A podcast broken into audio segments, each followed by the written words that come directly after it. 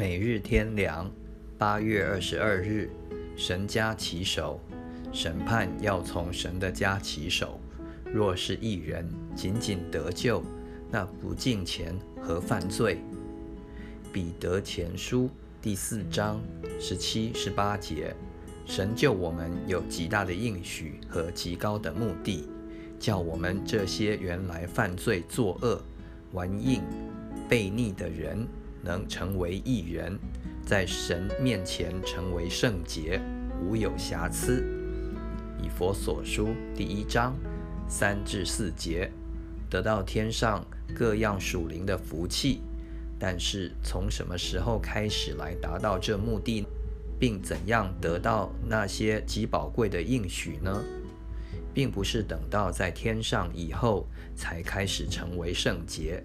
行义的人也不是等到将来到神的国里，就自然得到一切所应许的福气，乃是从一信主得救重生时就要开始实现这个目的的。在这个世界上，就要努力追求，以其得到所应许的属天永远福气。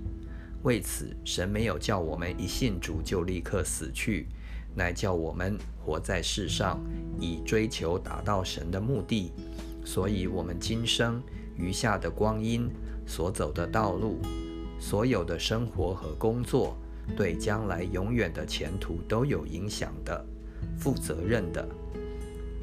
无论是属灵的生命好坏，对神的命令、旨意、目的是否遵行，都关系到将来的祸福、荣辱。